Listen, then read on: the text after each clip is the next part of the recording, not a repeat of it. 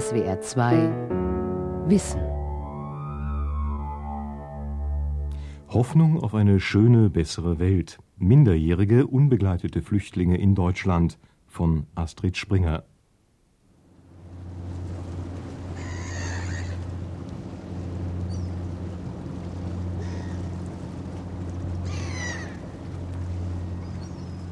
Immer donnerstags gegen 1 Uhr mittags biegt der bunt beschriftete Campingbus von Info International auf den Parkplatz vor dem Flüchtlingsschiff Bibi Altona ein. Ilka Titje, die Sozialarbeiterin, sitzt am Steuer und Conny Gunzer, die Projektleiterin, begleitet sie. Die beiden machen Straßensozialarbeit. Die Bibi liegt im Hamburger Hafen in Neumühlen vor Anker. Hamburg ist in Deutschland die Hochburg für Jugendliche, die aus den Bürgerkriegsregionen der Welt ohne ihre Eltern ankommen. Minderjährige unbegleitete Flüchtlinge heißen sie im Bürokratendeutsch. In der Hansestadt leben schätzungsweise einige tausend von ihnen. Hallo. Hallo Samba. Hallo. How are you? How are you? Na? Ja? Conny und Ilka mit ihrem mobilen Beratungsbüro sind hier bekannt als Ansprechpartnerinnen, nicht nur für Neuankömmlinge. Sava hat die ersten Hürden seines Aufenthaltes in Deutschland schon genommen. Die höchste Hürde ist das Alter. Abweichend vom deutschen Recht gelten die jungen Flüchtlinge schon mit 16 und nicht erst mit 18 Jahren als Erwachsene. Und damit werden die Weichen für das weitere Verfahren und das weitere Schicksal gestellt. Auch Jada aus Sierra Leone kommt an diesem Nachmittag zum Bus. Sie ist gestern per Schiff von Guinea aus in Hamburg gelandet. Doch ihr Ankunftstag war kein Glückstag für sie. Der Sachbearbeiter auf der Ausländerbehörde hat sie auf 16 geschätzt. Conny hat Jada gestern zur Ausländerbehörde gebracht und rekapituliert, was dort abläuft. Das läuft dann so ab, dass die Sachbearbeiter bei der Ausländerbehörde sich die Jugendlichen angucken und das Alter schätzen nach eigenem Gutdünken. Und bei ihr wurde eben behauptet, ja, sie sei wohl älter als 16, obwohl sie wirklich sehr, sehr jung aussieht. Das haben die Sachbearbeiterinnen selber auch zugestanden. Aber sie müssten das machen, sonst würden sie Ärger kriegen mit der Polizei. Und als nächstes kommt nämlich dann die Polizei und die guckt sich die äh, Flüchtlinge auch an. Und wenn die Polizei denkt, die Leute seien über 18, dann werden sie festgenommen und dann erstmal erkennungsdienstlich behandelt und meistens irgendwann mitten in der Nacht oder am nächsten Morgen wieder freigelassen. Sie hat jetzt noch zehn Tage Zeit, eine ärztliche Untersuchung machen zu lassen. Das sind äh, sechs oder sieben Ärzte, die dazu bestimmt wurden, dass sie diese Untersuchung machen können. Aber da gibt es halt auch überhaupt kein wissenschaftliches Verfahren, das Alter zu bestimmen. Und es ist außerdem ein sehr kompliziertes, bürokratisches politisches Verfahren, überhaupt erstmal so einen Arzttermin zu bekommen und zu diesem Arzt hinzukommen. Und es gibt halt einen Arzt, der macht das beispielsweise so, dass er den Blutdruck misst, um irgendwie festzustellen, wie aufgeregt jemand ist. Aber ob das nur heißt, dass er älter oder jünger ist, also das möchte ich mal wissen, wie man das daran feststellen soll. Und er zählt die Zähne und behauptet halt jeder, der Weisheitszähne hat, sei auf jeden Fall über 16, was ich auch Quatsch finde. Also ich habe auch schon von Deutschen gehört, die unter 16 ihre Weisheitszähne bekommen haben. Es gibt aber auch andere Ärzte, die verlangen von den Flüchtlingen, dass sie sich völlig nackt ausziehen und gucken sich dann die Geschlechtsteile und die Körperbehaarung und so weiter an, was natürlich total demütigend ist. Und ich habe keine Ahnung, wie sie das zum Beispiel bei Mädchen machen. Also es gibt auch keine weiblichen Ärztinnen auf dieser Liste. Jada hatte angegeben, 15 Jahre alt zu sein. Aber man hat ihr auf der Behörde nicht geglaubt. Und so lässt sich bereits ahnen, warum im Asylrecht so viele Fronten aufgebaut werden. Wenn die Angaben der Flüchtlinge sowieso angezweifelt werden, warum dann nicht gleich bei der Altersangabe schummeln und versuchen, das eigene Alter zu drücken? Denn natürlich spricht es sich herum, wie man sich gegenüber deutschen Behörden klugerweise zu verhalten hat. Junge Menschen, die hier illegal vor allem aus Bürgerkriegsländern ankommen, haben lange strapaziöse Fluchtwege und in aller Regel traumatische Kriegserfahrungen hinter sich. Oft sind Mutter oder Vater vor ihren Augen getötet worden. Sie haben nicht selten Folterungen und Vergewaltigungen mit ansehen müssen oder selbst erlebt. Ehemalige Kindersoldaten sind am schwersten betroffen. Beim jugendpsychiatrischen Notdienst landen die Flüchtlingskinder, deren grausame Erlebnisse zu schweren seelischen Störungen geführt haben. Peter Kurzendörfer, der als Psychologe dort arbeitet, hört dann Lebensgeschichten wie die folgende eines 15-jährigen Jungen aus Sierra Leone, dem vor einem Dreivierteljahr die Flucht nach Deutschland gelungen ist. Das Dorf, in dem er lebte, ist überfallen worden, als er neun Jahre alt war. Seine Eltern sind getötet worden, wobei offen ist, ob er möglicherweise gezwungen wurde, seine Eltern selbst zu töten. Der Bruder ist verstümmelt worden, ihm sind beide Hände abgehackt worden. Also alles in seiner Gegenwart. Er ist dann von den Rebellensoldaten verschleppt worden und ist also regelrecht zum Kindersoldaten ausgebildet worden, hat also an den Überfällen auf Dörfer teilgenommen, musste Menschen töten, hat gelernt, Handgranaten in Häuser zu werfen und ist missbraucht worden, wie das eigentlich fast an der Tagesordnung ist bei Kindersoldaten. Und hat das mitgemacht auf eine fatalistische Art und Weise, weil er gar nicht wusste, was er eigentlich überhaupt in diesem Alter hätte machen sollen. Also Gedanken an Flucht waren gar nicht möglich. Erst als er älter wurde, hat er ein, zweimal versucht zu fliehen, ist aber meistens von den Soldaten wieder eingefangen worden und dann sehr schwer misshandelt worden. Also der ganze Körper ist übersät mit Narben. Man hat ihm ein Schwert einmal über die Brust und über den Magen gezogen, hat im Gesicht, auf der Stirn eine ganz riesige Narbe. Als er dann knapp 14 Jahre alt war, ist ihm dann nochmal wieder die Flucht gelungen und er ist dann in den Busch, in den afrikanischen Busch irgendwo geflüchtet, in den Urwald richtig und hat also eine ganze Zeit lang sich im Urwald durchgeschlagen, ganz allein. Bis ihn Soldaten fanden und ihm auf einem Schiff zur Flucht verhalfen. Welchen Anspruch minderjährige Flüchtlinge an ihr Zufluchtsland eigentlich haben, steht in der UN-Kinderrechtskonvention von 1989. Die Bundesrepublik hat sie unter dem Vorbehalt angenommen, soweit ausländerrechtliche Bestimmungen nicht entgegenstehen.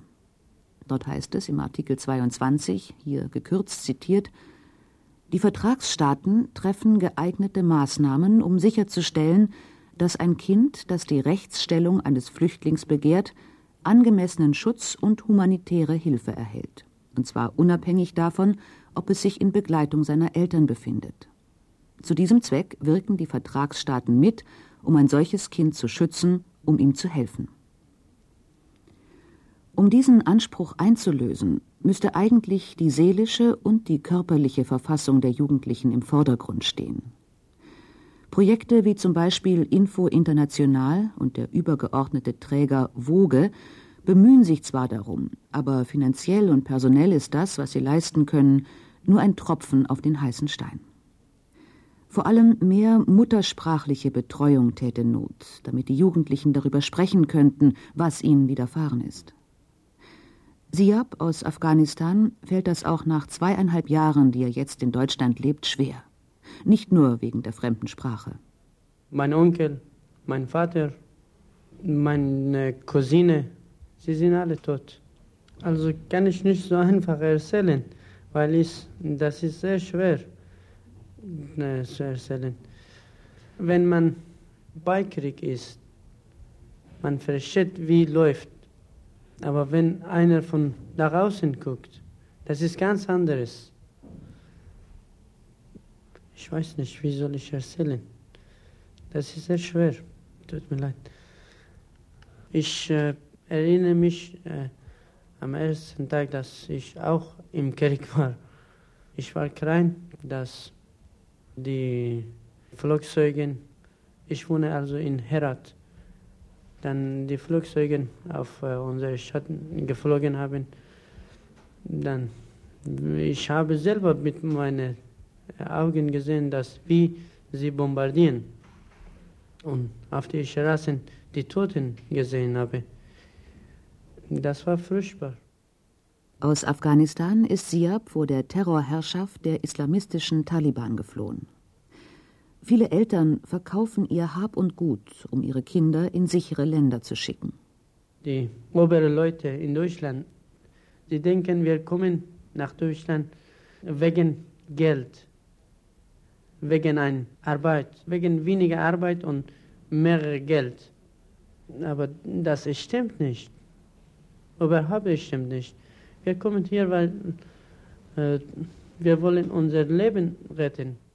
Siabs Flucht nach Deutschland dauerte circa 25 Tage.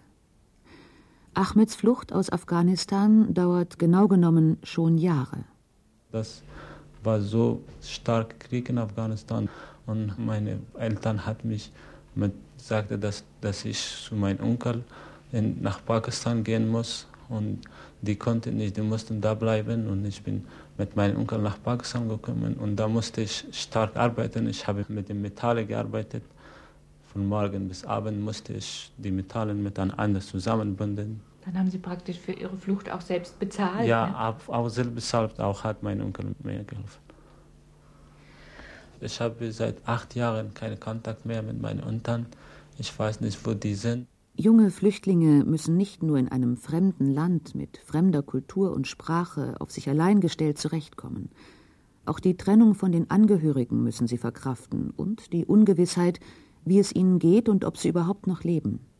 Und nicht zu vergessen, die Jugendlichen stecken mitten in der Pubertät mit all den Nöten und Unsicherheiten, die dieses Alter auch unter normalen Umständen mit sich bringt.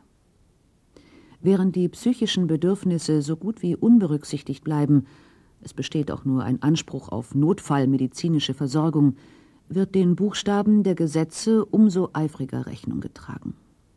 Flüchtlingskinder unter 16 Jahren, die ohne ihre Eltern hier leben, brauchen einen Vormund.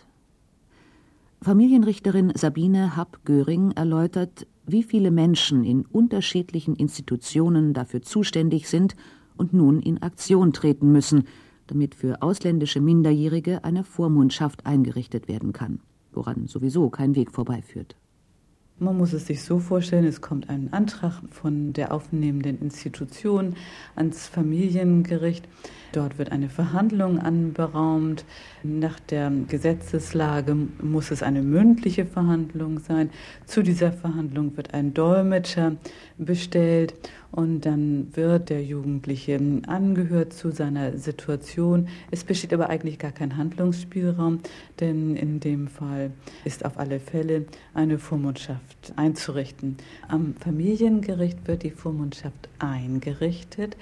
Der Vormund wird aber bestellt vom Vormundschaftsgericht.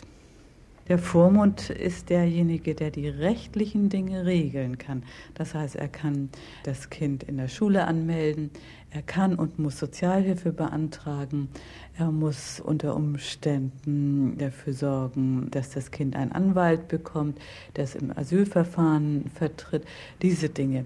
Nicht aber ist der Vormund derjenige, der tatsächlich die tägliche Betreuung wahrnimmt. Das machen die Sozialpädagogen in den Einrichtungen schon daraus folgt, dass das ein enormer Aufwand ist, dass nicht etwa der Betreuer in der Einrichtung diese Dinge erledigen kann nach Absprache mit dem Jugendlichen und auch nach Wahrnehmung dessen, was aus seiner Sicht tatsächlich nötig ist, sondern das macht eine Amtsperson, deren Aufgabe eben wirklich nur diese rechtlichen Dinge sind. An diesem Verfahren ist nicht nur zu kritisieren, dass es aufwendig und damit teuer ist. Den Kindern wird das aus meiner Sicht überhaupt nicht gerecht. Ich merke das schon daran, dass bei diesen Terminen sie überhaupt nicht verstehen, worum es geht. Sie erzählen uns eine ausführliche Geschichte, obwohl es eigentlich nur darum geht, festzustellen, ob die elterliche Sorge ruht. Das heißt, ob ihre Eltern in der Lage sind, für sie die Dinge hier zu regeln, die zu regeln sind. Im Übrigen muss ich sagen, auch die mitkommenden Betreuer sind sich häufig nicht darüber im Klaren, was da eigentlich für bürokratische Hürden zu nehmen sind. Ganz besonders schlimm und uneinsichtig aber ist, dass unser Verfahren gar nichts zu tun hat mit dem Asylverfahren. Den Jugendlichen geht es ja vor allem darum, hier bleiben zu dürfen. Und sie durchschauen schlicht und ergreifend weder die Zweigleisigkeit zwischen Ziviljustiz und Verwaltungsjustiz noch das ganze Verfahren überhaupt. Der Vormund kann sofort einen Antrag auf Asyl stellen. Solange der Asylantrag gestellt, aber noch nicht beschieden ist, erhalten alle Flüchtlinge, also auch die Minderjährigen, eine Aufenthaltsgestattung. Die Gestattung gibt ein befristetes Aufenthaltsrecht von zum Beispiel sechs, drei oder zwei Monaten. Sie kann auch verlängert werden, aber sie gibt kein Recht auf Arbeit, Wohnung oder Freizügigkeit. Wird kein Asylantrag gestellt, dann erhalten die Jugendlichen eine Duldung. Die Duldung ist die schwächste Aufenthaltserlaubnis in Deutschland.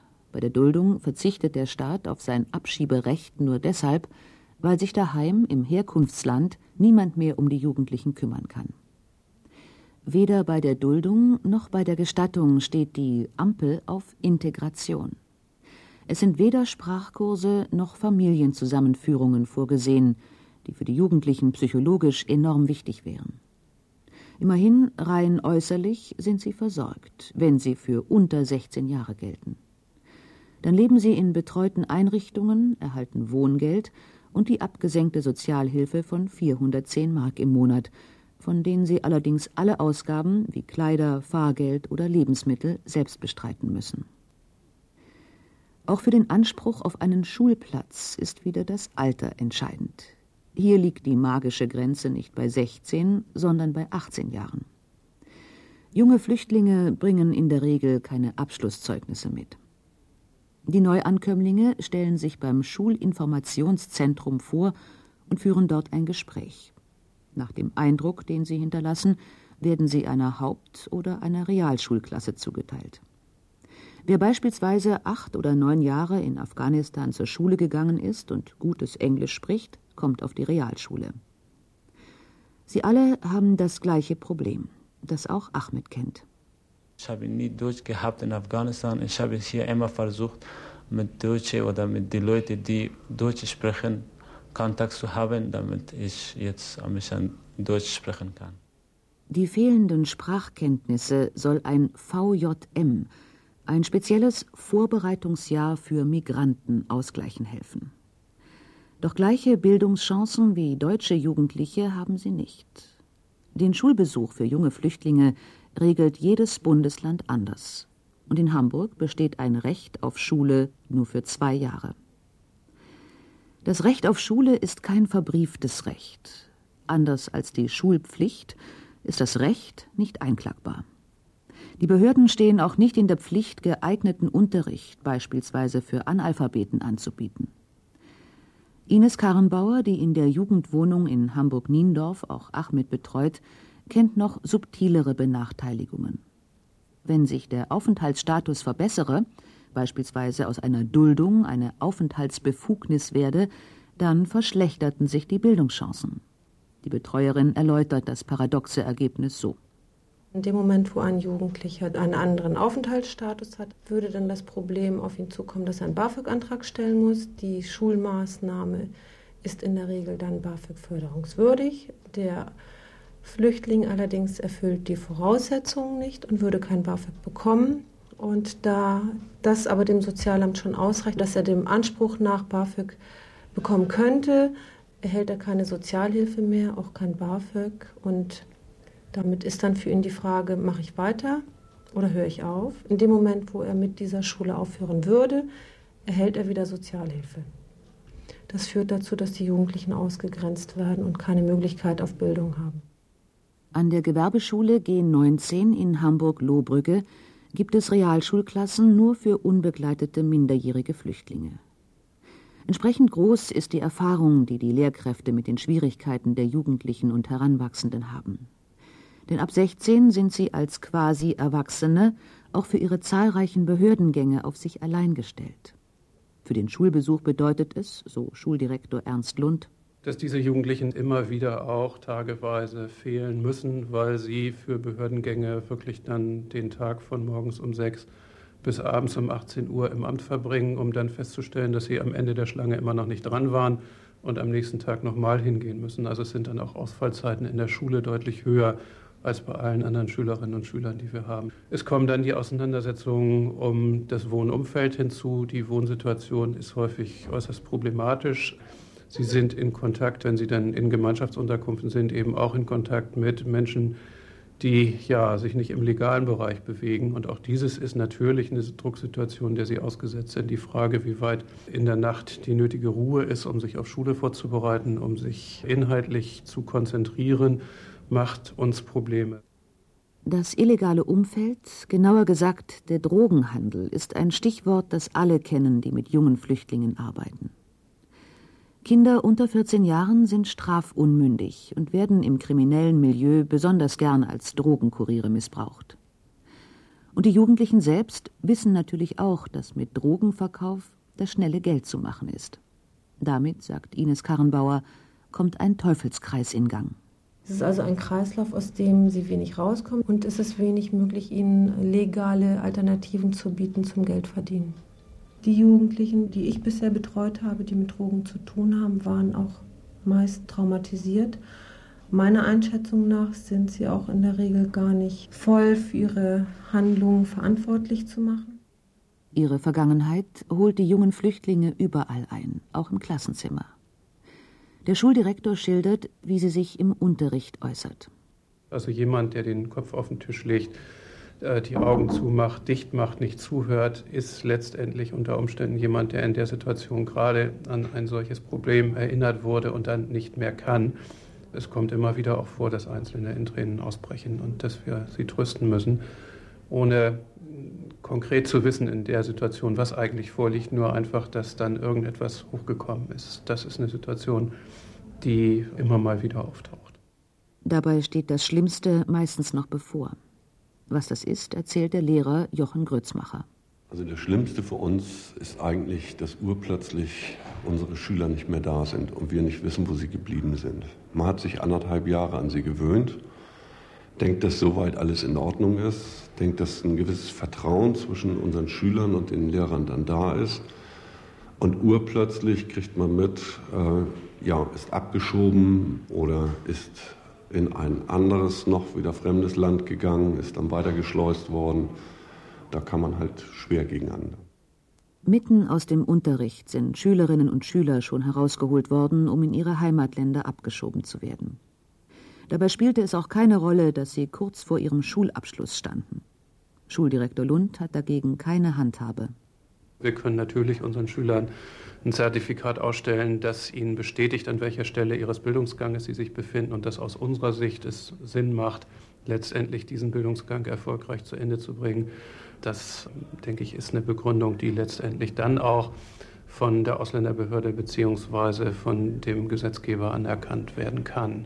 Im Ermessensspielraum und im Einzelfall. Nicht generell und damit bleibt diese extreme Unsicherheit der Schüler, die heute in die Schule kommen, aber nicht wissen, ob sie in der nächsten Woche noch ein Recht haben, weiter zur Schule gehen zu können.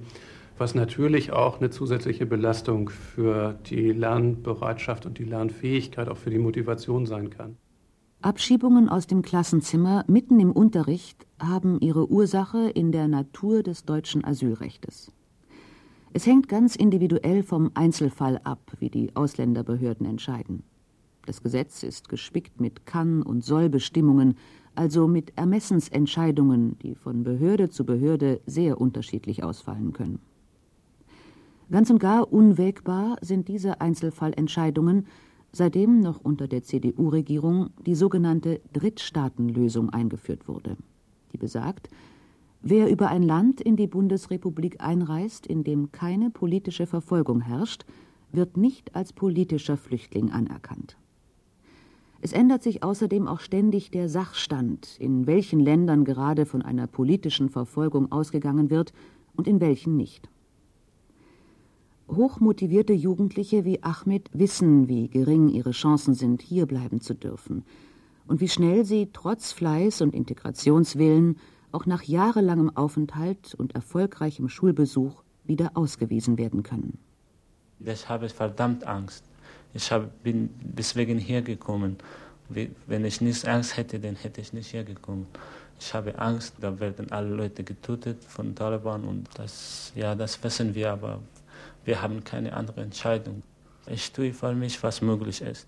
Zum Beispiel, ich gehe zur Schule, ich versuche es immer, die deutsche Sprache gut zu lernen und damit ich mir eine gute Zukunft erreichen kann.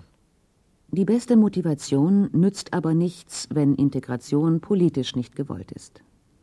Der Umgang mit minderjährigen unbegleiteten Flüchtlingen verstößt nicht nur gegen die UN-Kinderkonvention.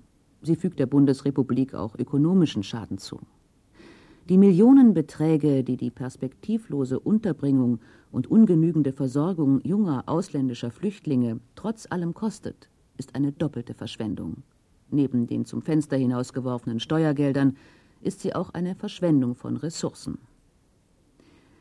Gerade erst im Herbst 2000 haben die Spitzenfunktionäre der deutschen Wirtschaft sich nachhaltig für eine konstruktive Einwanderungspolitik ausgesprochen, um qualifizierte Arbeitskräfte zu gewinnen. Im April hatten sogar die Gewerkschaften erstmals eine gesetzliche Regelung der Zuwanderung befürwortet. Unbemerkt von den maßgeblichen Vertretern aus Wirtschaft und Politik befindet sich ein ausbaufähiges, qualifizierbares Kontingent an Manpower schon im Land. Es sind die jugendlichen Flüchtlinge, die die Kraft und den Mut hatten, sich auf unbekannten Wegen in eine unsichere Zukunft zu begeben, die ihr Leben in die Hand genommen haben und das Beste daraus machen wollen. Schuldirektor Lund kann sich nur wundern. Wir sind immer wieder überrascht, wie unter all diesen widrigen Bedingungen die Schülerinnen und Schüler dennoch hochmotiviert, hoch engagiert, regelmäßig am Schulunterricht teilnehmen und ungeheuer bemüht sind, gute Leistungen zu erbringen. Lailis Mutter hat in Afghanistan ein Haus und Schmuck verkauft und noch Geld geliehen, damit Laili und ihre Schwester vor der Herrschaft der Taliban nach Deutschland geschleust werden konnten. Ihr Vater ist umgekommen, genau wie Ranis Vater. Auch seine Mutter hat in Afghanistan Hab und Gut verkauft, erzählt er, um ihm, dem einzigen Sohn, ein besseres Leben zu ermöglichen. John ist aus Sierra Leone geflohen, um nicht Kindersoldat werden zu müssen. Und Siab ist, genau wie Laili und Rani, vor den Taliban aus Afghanistan geflüchtet. Alle vier werden in Kürze an der Hamburger Gewerbeschule G19 ihren Realschulabschluss haben. Aber was dann? Ich möchte continue at uh, Schule. I wish I could be a good job in Deutschland. ما به خاطر مکتب آماده میشه اولش در افغانستان مکتب چی نیست مثل Meine wichtige Meinung ist, dass ich muss zur Schule kommen hier und äh, eine gute Zukunft haben für mein äh, Leben hier in Deutschland. I'm trying to continue my education. I was about to do engineering work, driving work. und nach dieser Klasse, ich möchte gern zur FOS, Fachhochschule gehen. Wenn Möglichkeit gibt, ich, vielleicht konnte ich eine Ausbildung machen. Also im Bereich Elektrotechnik oder sowas. Es gibt äh, viele Wünsche, es gibt viele Pläne. Die werden sich nach der gegenwärtigen Rechtslage aber nicht realisieren lassen, weil den wenigsten Asylanträgen von jungen Flüchtlingen stattgegeben wird. Noch nicht anerkannte Flüchtlinge aber erhalten keine Arbeitserlaubnis und damit auch keine Lehrstelle. Denn Lehrlinge müssen mindestens acht Stunden in der Woche arbeiten dürfen. In SWR 2 Wissen hörten Sie Hoffnung auf eine schöne, bessere Welt. Minderjährige, unbegleitete Flüchtlinge in Deutschland. Eine Sendung von Astrid Springer.